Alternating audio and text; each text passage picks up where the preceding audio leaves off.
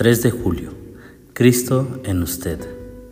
Todo aquel que confiese que Jesús es el Hijo de Dios, Dios permanece en él y él en Dios. Primera de Juan 4:15.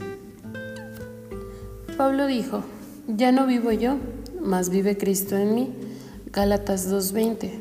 Cuando la gracia sucede, Cristo entra. Cristo en vosotros la esperanza de gloria.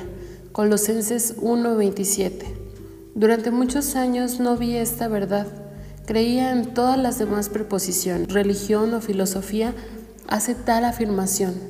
Ningún otro movimiento sugiere la presencia viva de su fundador en sus seguidores.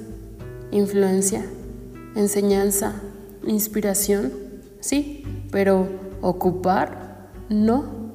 Sin embargo, los cristianos abrazan esta promesa inescrutable. El plan secreto es Cristo que vive en ustedes. Colosenses 1:27. El cristiano es una persona a la que Cristo está sucediendo. Somos de Jesucristo, le pertenecemos, pero además somos cada vez más Él. Él se mueve nuestras manos y pies y los acomoda. Toma para sí nuestra mente y lengua.